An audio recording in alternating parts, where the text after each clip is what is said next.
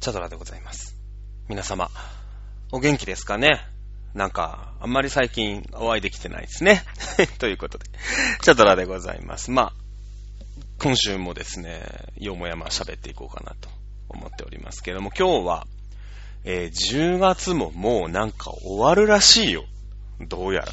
なんかめっちゃ早くない？なんかもう、いや、まあ、年なのかな？なんかすごい早い気がする。もう10月終わるんだって。あと11月と12月で今年終わりでしょ、もう。2019年的なやつが。いやー、もう、年だね。ということで今日はハロウィンらしいですね。ま、ハロウィンがそもそもあんまりよくわかってないじゃん。いや、そのね、なんとなくはわかるの。その収穫祭とか、なんかそういうの みたいな。まあ、あの、ごめんごめん。イースターも大して分かってないんだけど、なんか卵がどうのこうのみたいな。で、ハロウィンはいつからホラーイベントになったってのか分かんでない。なんか、多分なんかあるわけでしょ、結局。その、まあ、五穀豊穣で、その、死者も蘇るよみたいな、ホーンテッドマンション的な何かがきっとあったんでしょ。いや、そのぐらいハロウィンって、まあ関心がないのよ。正直言ったら。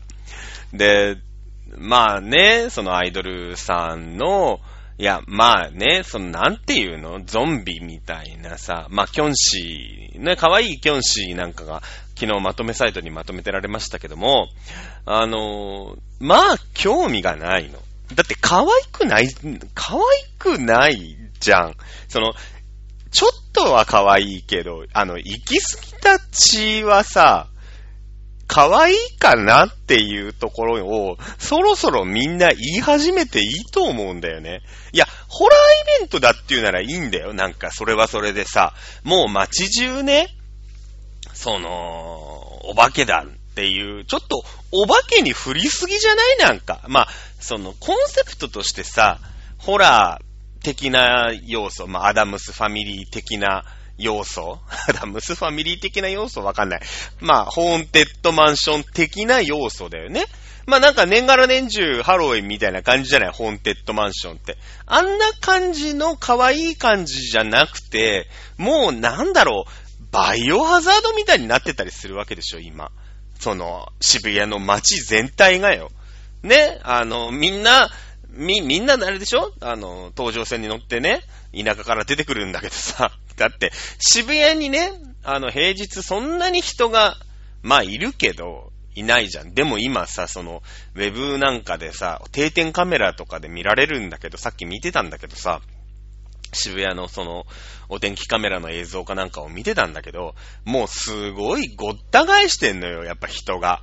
まあ、いくらお酒をね、販売自粛したって言っても、まあみんな集まりたいみたいなとこ、ちょっとあるじゃない？若いやつ、とりあえず仮装して渋谷行っとけ、みたいなとこがあるから、まあなんか行かなきゃ乗り遅れちゃうみたいな感覚って、まあ昔の日本人からずっとあるわけやん、結局は。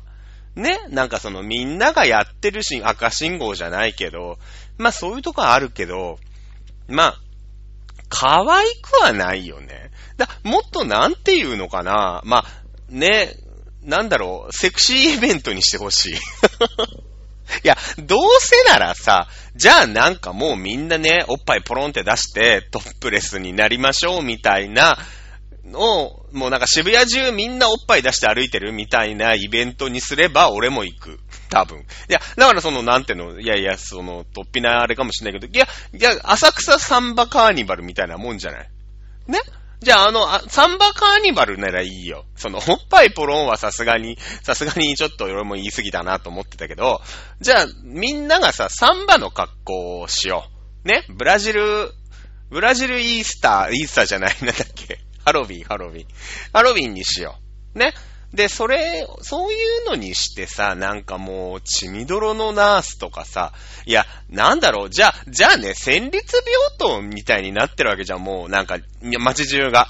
じゃあ、そういうイベントならそういうイベントにした方がいいし、なんかね、その意味が、俺もよくわかってない。40歳にしていまいちわかってないの。なんでかっていうと、大きなお友達になってからハロウィンができたから、その、僕はだって子供の頃はハロウィンなんかなかったもんだって。ね、僕はそもそもね、お寺、お寺ありますよね。まあ、蓮光寺っていうね、よくわかんないお寺なんだけどさ、あの、静岡県沼津市にあるね、蓮光寺ってお寺、今でも調べりゃ、まあ、あるんじゃないかな。踏切の脇にあるんだと思うよ。お寺なんかなかなか廃寺になったりしないからね。うん、で、まあまあ、あの、そこにね、併設されている、まあ、なんていうの、養保育園あの、僕は保育所の方に入ってて、今みたいにさ、その、どっちも免許がありますよ、みたいなさ、その、パーマ屋なんだか、理髪店なんだか、美容院なんだか、みたいな感じであるじゃない？なんか保育士の資格と、幼稚園教諭の資格を、みたいなね、その文部省の方とさ、厚生労働省の方でこう所轄が違うんだけど、昔はもう完全に違ったから、その、まあ、施設は一緒だったけど、クラスとか違ったし、まあ僕はお袋が仕事をしてたんで、まあ保育所の方にいたわけよ。ね。もうだからただでさえさ、いやそもそもまずクリスマスなかったからね。うん、だってお寺だもん。もう全校朝礼が、あの、本堂で正座して和尚の説教を聞くっていうね。もうそっからちょっとメンタルが鍛えられるわけですよ、僕として私の。なのね。そういう、まあだから説法だよね、説法だよね。なんかだから人に感謝の気持ちを持ちましょうとかさ、徳を積むみたいなのが、もう普通になんていうのあるじゃん。その、なんか今日の校長先生の話でみんなちょっと、こう、それをもじってさ、あの、盛り上がっちゃうみたいなとこあるじゃない、たまに。ね。えー、それ、そういう会話ってきっとあると思う、どこでもあると思うんだけど、あの、僕は幼、保育園か。保育園の頃からよ、その保育所同士の友達同士って言うじゃん。だから4歳、5歳、6歳の頃から、もう、徳を積むっていうのが、ブームになったの。まあ、その、おしょうさんが徳を、徳、まあ、おしょうさんというか、園長先生か。ね、あの、がさ、あの徳を積む。まあ、とにかく徳を積まなくちゃダメなんだよと。若いうちから。まあ、そういう教えだからね、しょうがないよね。うん。で、で、あの、積み木の時間に、えー、徳をどんどん積んでいくっていうね、あの、ジェンガみたいな感じです。これは一個の徳なわけですよ。ね。そういう文字って遊んでたような子供だから、まあ、そもそもないわけ。クリ、キリスマ、クリスマスがない。キリストさんの誕生日を祝わない。まあ、25日はまあ休みだったんだろうけど、当時も。でも絶対さ、17日とか18日とかに、まあなんかクリスマスのサンタの格好をした園長先生とかが、ね、なんかお菓子をくれたりとかしてるわけでしょ、みんな。まあな、全くないわけ。もう世間から全然ずれてて。まあね、だって園長がやんないわけだから、うちでもまあクリスマスなんてものはやらないわけですよ、結局は。ね。で、その代わり何があるからっていうと、7月、4月だったな。4月のね、末かなんかに、お釈迦様の誕生日っていうのがあるわけだよね。釈迦だよね。で、お釈迦様の誕生日もね、花祭りって言ってた記憶がある。まあ、調べりゃすぐわかるんだろうけど、まあ、調べるまででもないかな、みたいな。なんかね、花祭りは盛大にやった。うん。あれ？クリ、キリストの誕生日が12月25日なの？あ、そうなん、そうなんだっけ？いや、その辺もなんかいまいち分かってないんで、あの、こう手首をにさ、杭をぐさって刺されて、十字架に貼り付けにされて亡くなった日はまた別個にあるの。それがハロウィン？じゃないよね。違うよね。いや、なんかその、なんかな、まあ、壮絶な亡くなり方をしたわけじゃないですか。最後の晩餐。最後の晩餐ってあれの刺される前の日にみんなで、みんなで飯食おうぜって集まったのが最後の晩餐なの。あんまり全然詳しくないんだけど。そういうの詳しい人がいたらすげえ叱られるのかな。違うな。あれは真ん中弟子たちと飯を食ったみたいな。なんか、なんかその弟子たちの体の向きとかでこうメッセージがなんか込められてますよみたいなやつでしょ。で、最終的になんかこう、鎖じゃなかった杭でぐさって刺されて、こう、十字架に貼り付けにされて、メロスは走るの？わかんない。わかんない。メロス関係ないの？メロスは関係ないの？メロスは関係ないんですか？で、なんか、結局メロスが走ると、海がわーって割れて、そこをメロスが走るんでしょ？違うの？なんか、もうごちゃごちゃしてて、全然、なんかその辺の、なんかその辺はだから、子供心に一切通ってきてないのよ。その、あんな、まあ宗教戦争をするつもりもないけど、まあ一切生還する立場を取ってるわけよね。子供心に。で、僕、2歳、3、2歳、3歳ぐらいの時からもう保育園、まあお袋が仕事をしましたから、保育所に入ってたんで、その上層教育、ね、三つ子の魂100までじゃないけどさ、まあそういう教育をずーっとされてるわけよ。ね？だから、あの、そもそもその辺の感覚がよくわかってなくて、あの、まあ、未だにイエス・キリストはよくわからない、その宗教的なものを全くわかってない。まあ、かといってお釈迦様がわかってるかっていうと、まあ、当時ね、やっぱこう、なんていうの、まあ、すり込み作業みたいなもんで言われましたから、まあ、キリストさんよりは詳しいかな。なんか、ちゃんとお地蔵さんにお、あの、おはようございますってご挨拶をして、で、本尊、本堂っていうの？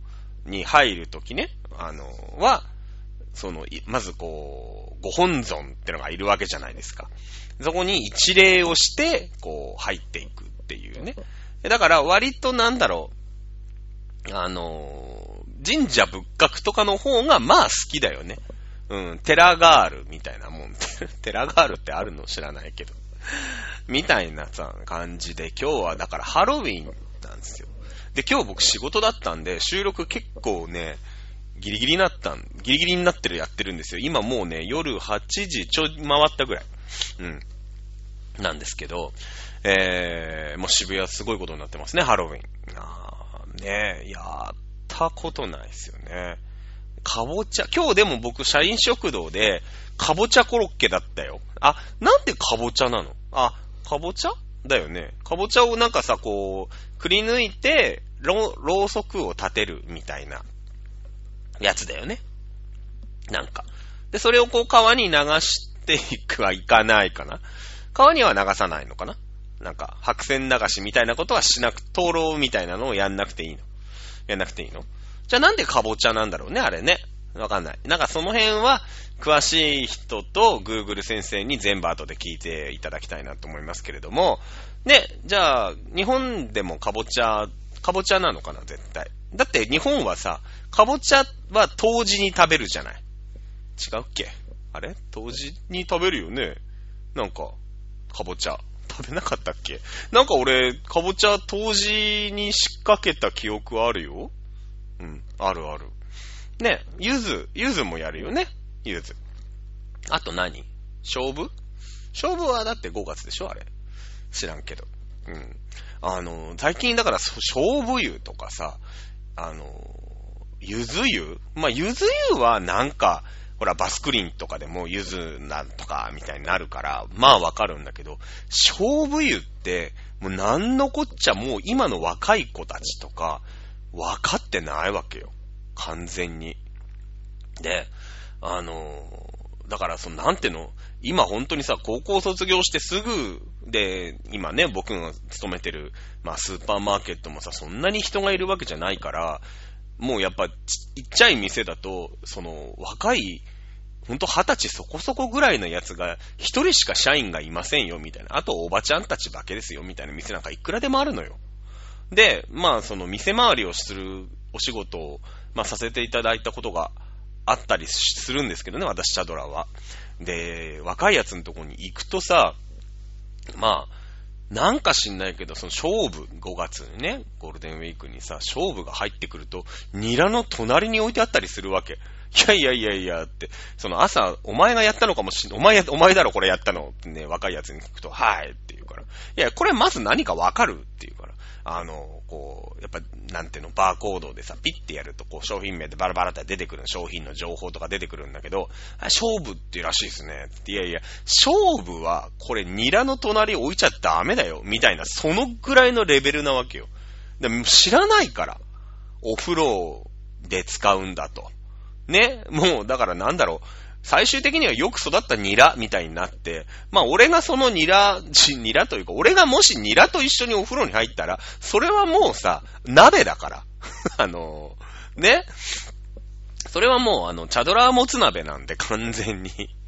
それはダメなんですけど、もやしとかごぼうも入りますけどね、もちろんね。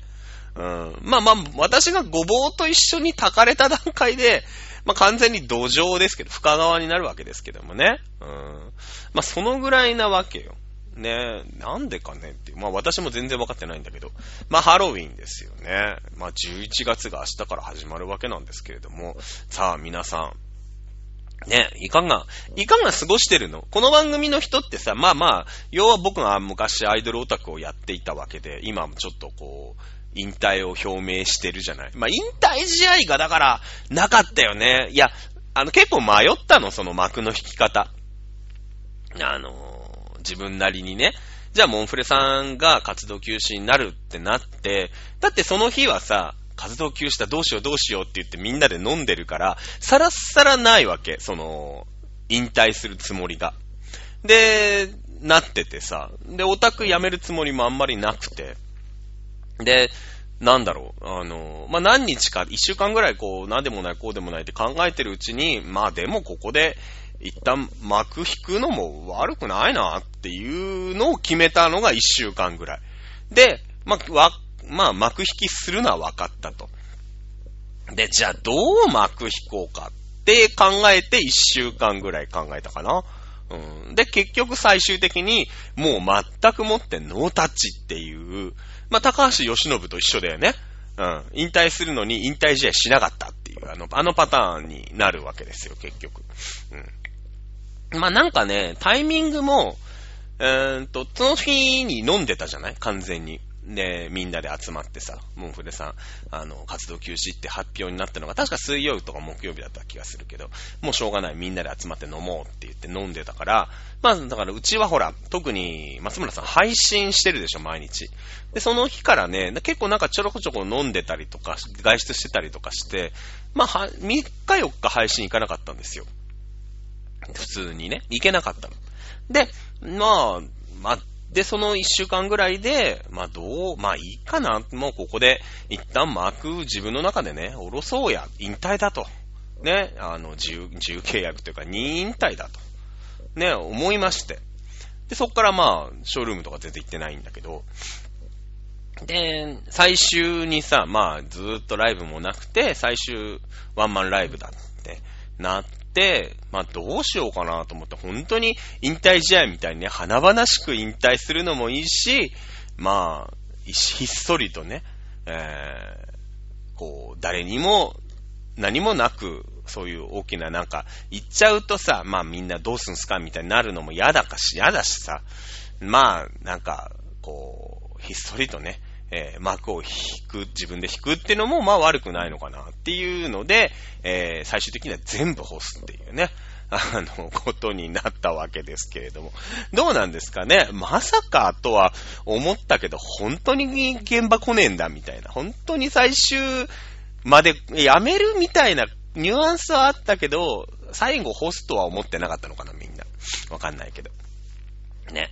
えーそんな感じでですね、今まあ、タクしてないんだけど、でもね、オタクしてなかったらさ、根がオタクだから、別にアイドルオタクではないだけで、根はオタクでしょで、まあ YouTube もそうだし、今ゲーム実況をずっとやってるもんだから、まあ、それ、まあゲーム実況はさ、まあそのオタクっていうほどオタクじゃないよね。本当にまだ、ペーペーでし、いろいろなことを勉強してるような感じだから、その、なんだろう、アビバ行ってるみたいなもんだよね。だからね。みたいなもんで、もすけど、もともとゲームはめちゃめちゃやるんですよ、僕。まあ、アイドルオタクやってるか、ゲームオタクやってるかみたいな感じだよね、多分ね。で、その、もともとコンシューマーゲームしかやらない。僕、携帯スマホでゲーゲームできないんで、コンシューマーゲームしかやらないんだけど、その、まあ、パソコンが良くなったってのもあるんだけど、じゃあパソコンゲームってさ、いや、僕甘く見てたね。うんその、ネットが繋がる前のパソコンゲームしか僕知らないんですよ。その CDR なんていうの CDR っていうかさ、円盤を買ってきて、まあエッチなゲームもありましたけどね、いっぱい。あの、を買ってきてやるって言うんだけども、ネットに繋がってる。まあもちろん、そのコンシューマーゲームね、プレステとかも、こうネットとかに繋がってきてて、ネットでアップロードができね、たりとか、パッチが当たったりとかするわけなんだけどさ、まあもともとパソコンだもんだからさ、そういうのはお得意なわけでしょ。で、パソコンゲームって、いや、すごいね。やっぱり、そのパソコンゲームをインターフェースとして、こうみんなに使いやすいように、子供にも使いやすいようにっていう風に、まあ、いろんなところを、こう、角を丸くしてったのが、まあ、プレステであり、まあ、任天堂なんかもっとそうだよね。いうことだっていうのが、まあ、分かってはいたんだけど、本当にね、すごいね。だからもう全然、なんだろう、そのパソコンゲームの方が、もう全然先に行っちゃってて、まあ、さ、そっから昨日をそぎ落としてそぎ落としてやりやすくしましたみたいなのが、あの、プレステとかに、今だ、プレステとかもすごいけど、あの、パソコンゲーム半端ないよね。今パソコンゲームばっかりやってるもんね。で、その、なんていうのかな、シュミレーションゲーム。シュミレーターっていうジャンル。まあ、シュミレーションゲームとシュミレーターって違うんだけど、もうね、今何にでもシュミレーターでなれるよ。ぶっちゃけ。いや、警察官、消防士、トラックのうんちゃん、バスのうんちゃん、えーん、とかさ、職業、まあ、キッザニアみたいなもんで、何でも探せば、そのもちろんゲームの良し悪しあるけど、何にでもなれるよ、今。で、結構な精度でやってるの。で、今、今ハマってる僕がね、今週ハマったゲームっていうコーナーが多分この番組ができると続くと思うんだけど、今週ハマった、まあまあ、その医者だよね。前の、多分2回ぐらい前の放送でも言ったことあると思うんだけど、プロジェクトホスピタルっていうのが、医者なんで、経営シミュレーションで、お医者さんのゲームなんです。まあそれは先々週ハマってた今週ハマったのはね、えー、ユーロトラックシミュレーターっていうね、トラックのうんちゃんになるっていうゲームがありまして。で、まあ、パソコンゲームだから、そのモッドっていうね、まあ、自分でそのパソコンゲームの中身をいいように書き換えるみたいな、まあそういうのもあって、まあ本当苦手だからそういう、どこに回答して、このフォルダーのこのファイルをここで置き換えるとゲーム内ではこうなりますよみたいなのが本当にわかんない子だったんだけど、まあパソコンをね、今今回そのゲーム YouTube じゃないけど、まあいろんなソフトをダウンロードして、えー、自分なりにこうディレクトリを書き換えたりとかいろいろするんだけど、まあちょっと分かってきて、まあそういうのもできるようになってきたのね。まあもともとその食わず嫌いみたいなのもあるよね、苦手だから。で、できてきて、その、もともとユーロトラックだから、まあフランス、まあユーロ圏だよね。フランスとか、まあイギリス、まあユーロ抜ける抜けないはともかくとして、とか、まあ、だからパリからね、ブリュッセルまで、みたいな、そういうののトラッカーのうんちゃんのさ、ゲームなんですよ。で、それをモッドがあって、プロジェクトジャパンっていうモッドがあってさ、その、北陸地方をプレイできるわけ。で、なんだろうね、あの、ユーロ圏、ヨーロッパでやってると、まずそもそも右ハンドル、左ハンドルとか、あの、右通行、左通行、左通行じゃない？で、イギリスはなんか左通行なんだよね。だから、だからなんか、あれなんでしょ？日本も左側通行なんだよね。な、なんか、なんとなく、なんかそういう話らしいんだけど、どうやら。だけど、ゲームやってると、とっさの判断だし、レースゲームじゃないじゃん。レースゲームって基本的に一方通行、基本的にっていうか、まあ全部一方通行だから、まあ、自分の走りやすい方に走るじゃない？アウトインアウトみたいな感じで。だけど、まあ、行動を走るゲームで、で、やっぱりスピード違反したりとか、で、まあ、事故っちゃったりとか、なんていうの、いろんな違反があるよね。そうすると、まあゲームの中で罰金を取られるんですよ。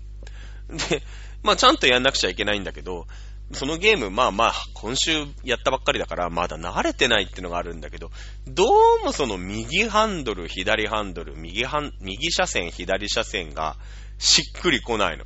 絶対右折で逆のレーンに入っていくの。間違えて。ヨーロッパでやってると。特にだからフランスだのドイツとかでやってると、あの、左車線、左車線っていうの？じゃないから、右車線を走んなくちゃいけないんだけど、やっぱりさ、だから、右折が楽なイメージがないじゃない？右折ってしんどいイメージじゃない？だから、ね、あの、左折の方がよっぽどしんどいわけよ。向こうに入んなくちゃいけないから。右折はキュッてやればいいんだけど、向こうで言えばね。日本だと逆だから、右折の時に奥に入っちゃって、あの、正面衝突をする。で、これが、まあ、すごく苦手で、あ、このゲーム難しいわ、やっぱ慣れないよな、やっぱ芸だよね、なんて思ってたんだけど、まあ、日本のモッドがあって、金沢県、金、神奈川、ん？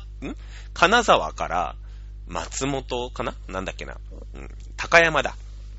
とかまで走れたりとかするんだけど、もうそれを入れたらさ、心地いい心地いい。もう、ね、車は右ハンドルだわ、車線は左車線だから、その、なんとなく自分が運転してた時のさ、感じがわかるじゃない。で、まあよくできてるんだよ、その地図も。あの、ローソンとかところどころにあったりとかね。その街並みとか、もう全部日本の景色だから、あの、すごいやりやすい。で、今ね、あの、日がな一日、あの、お米とか豚とか、なんかまだスキルがないから、あの、可燃物とかは 運ばしてくれないの。なんかね、いろいろこう、まあ、スキルを貯めていくと、まあ、限定解除みたいなのがあって、まだね、僕、ヘッポコ、見習いっていうなんか、レベル 1, 1か2なの。だから、だか危険物がやっと取り扱いできるようになったみたいなドライバーで、まだなんかね、あの、小麦とか そんなのしか運べないんだけどね。そうそう。で、そのトラック、まあ日本のゲーム、日本で、日本でやる、なんていうの、日本を舞台にしてやっていくから、まあ、でもその、トラックの仕様は、欧州、欧米で使ってるのがデフォなわけ。だから日本でやるとね、まあ狭いの。日本の道路が。だから、向こうの人は、なんていうの？あるじゃない？なんか、こう、線路とさ、平行に走っていくすげえでかいトラックみたいなのがあるから、そういうのをこう走らせようっていうのを無理やり日本のマップにしてるもんだから、で、シュミレーターだからさ、そういうとこ、容量というか、融通を聞かせないわけよ。やっぱ。やっぱりその、この、なんていうの、メルセデスのなんとかっていうトラックは全長20メートルだから、じゃあこの交差点をちょっと広く作ろうなんて気はさらさらないわけ。もし、イフだから、このトラックが日本を走ったらどうなるかみたいなところのシミュレーターだから、全然その 合わないわけよ。だ日本のマップの方がよっぽど難しいんだけど、でも日本でやってると、まあ確か僕はあんまり金沢も飛騨高山も行ったことないけど、楽しい。うん。もうね、で、何もないんだよ、そのゲーム、ゲーム性って。本当にただただ運転をきれいにして、えー、目的地に運ぶと。うん。あの、目的地、遅れないようにね、ジャストインタイムですよ。遅れないように運ぶっていう、ただそれだけなの。でも、その、まだ僕ハンドルコントローラーないけど、ハンドルコントローラー買ってやろうかなと。で、なんだろうね、あの、まあ、割と大きな画面で出力してるんだけどさ、そのパソコンの画面をね、50インチ、60インチかな ?50 何インチのテレビに繋いでるから、まあ、で、電気も消し、夜のシーン、夜のシーンだったりすると、電気も消して、あの、で、あの、違うパソコンで、あの、ラジコでね、BFM とか 流してると、まあね、あの、トラックの人、みたいな感じで、楽しくね、今ね、やってます。まあそのうち動画、どういう動画にしようかなと思うんだけど、まあ動画、もうちょっと上手になったら動画上げようかなと思ってるけどもさ、ね、まあ、何にでも今、シミュレーターがあるね。すごい世の中だなと思って。なんか、そのうちアイドルの運営のシミュレーターとかないかな。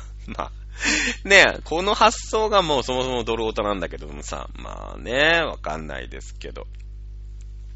まあ、そんな感じで、えー、今週、あれですね。ゲームいっぱいしてました。うん。まあ、ずっとなんだけどね。思ったのがね、ゲームしてると銀行に行かないっていうことがよくわかりました。あのまあ、あと料理をね、今家でずっとやってるからっていうのもあるんだけど、あんまりね、銀行に、あん、あれだね、アイドル現場ってやっぱ、ほら、アイドルさんにどんどん突き込んじゃうから、やっぱすごい頻度で、なんか、銀行に行ってた気がするけど、全然銀行ってあ、一般の人って銀行に行かないんだ。多分なんか2万とか下ろしたら、もうなんか2週間ぐらいそれで普通に生活しちゃうみたいなね、とかあんじゃん。でもアイドルオタク2万一瞬だからね、使うのね。うん。まあ、先、先月は多分黒字だったんじゃないかな、珍しく。何年ぶりかの。ねえ、わかんないですけれどもね。まあそんな感じで、ね。えー、ユーロトラックシミュレーターね。これの日本モッド、じゃ、プロジェクトジャパンっていうモッドを入れるとね、楽しい。うーん。あの、レースみたいにギスギスしないじゃん。その、60キロ以上出したら叱られるところは、60キロしか出せないから、ね。で、まあ、いろんなボタンがあってさ、ウィンカー出したりとか、ワイパー、ね、雨降ったらワイパーもつけなきゃいけないし、まあ、あのー、ちょっとね、えー、こう、車線に入れてもらったら、まあ、こっちのね、今のかん、今やっちゃいけないみたいなんだけど、教え、教えてないらしいんだけどさ、あの、サンキューっていうハザードも絶対やる。とか、ね、ハイビーム。別にゲーム上ハイビームにしたからって、あの、対向車からパッシングを食らったりとか、そんなこともないんだけど、まあ、でも、あれだね。なんか、まあ、対向車がいないときはハイビームで走って、対向車が来たら慌てて戻すみたいなのをずっとやる。で、えー、深夜のラジオをかける。ね、あの、楽しい。でも、ね、ずっとやってるとどうなのっていう気もしないでもないけどね。ね、そんななんか、シミュレーターが多くて、まあ、スチームっていうゲーム、ゲームの、は、なんていうのあれ。まあ、オークション会場じゃないけど、なんかそういうあるのよ。なんかストアが。でそこでいろんなゲームがあって、ほんと玉石混合なんだけど、まあいいゲームもいっぱいあってね、結構日本のゲームなんかも、もうその日本での販路もね、えー、いっぱいいっぱいだってなるとそこに、こう、アップしたりとかしてるんで、竜が如くなんか、全然上がってたりするもんね。だからパソコン上で竜が如くできるわけですよ。プレステのね、ゲームとかもできるわけ。で、パソコンゲームだから、その、まあ、いろんなところをいじったらさ、まあ、竜が如くの主人公、桐生一馬って言うんだけど、それをこう、ゲームの中で出てくる女の子のに変更したりとかも、まあ、そういう動画とかも上がってるんだよね。うーん、だからまあね、そういうパソコンゲームね、今までまあ、食わず嫌いだったんだけども、まあその、ね、オンラインでさ、どんどんどんどんパッチが当たったりとか、モッドを作る人がいたりとか、日本語化したりとかして、で、えー、その、ね、パソコンのそのゲームとしての奥行き、あとそのモッドみたいなので、中身を自分でに変えられる、まあ、チートみたいなやつだよね。だからね。そういうのができるんで、まあ遊び方としては、すごい面白いなと思って。ね、これ、ボーナスでハンドルコントローラーと、なんだろう、あの、座椅子。まあ、僕はあんまり、基本的には地べたで生活してる人だから、まあ、ゲーミングチェア欲しいんだけど、ゲーミングチェアするとさ、画面が低すぎて、全部その、底上げしなきゃいけないじゃん。だけど、まあ、ゲーミングザイスちょっと買っちゃおうかな。ゲーミングザイスと、ハンドルコントローラー買ったら、もう1日トラック運転してる気がする。ねえ、まあ、どういう12月になるのかわかりませんけれどもね、明日から11月ということで、えー、皆さんね、まあ、現場がね、なかなかない方、待ってますような方いると思いますけれどもね、えー、もうみんな寂しくてね、あの、誰かが飲みに行くって言うとみんなそこで暇だから、現場ないし。ね、飲みに来ちゃってますけれども、私も明日かな、あ飲み会があるみたいですんで、参加していきたいと思います。はい、というわけで、えー、10月もね、まあ、いろいろあった10月だったよね。あのー、まあ、アイドルさんが休止宣言をしてね、僕がアイドルオタクをまあ、えー、やめていくと いう決断をする。まあ、二十何年ぶり。まあ、結婚した時に辞めてるから、別にその、4回目、5回目ぐらい、4回目ぐらいなんですけど、そのアイドルオタク、あ、もうアイドルオタクしないんだろうなっていうのはね。まあ、あと、北海道に行った時に、まあ、北海道に行った時と結婚、3回目の結婚した時がほぼ一緒ぐらいだから、まあ、あれなんだけど、まあ、でも、なんかね、あれだね。えー、まあ、何回かやってるんで、そのうちあと1年半額ぐらいすると、またどっかのね、イベント会場で超絶可愛いってやってるかもしれないですね。歴史は繰り返すんでしょうか？交互期待ということで、えー、本週も以上でございます。チャドラでした。それではまた次回までおやすみなさい。さよなら。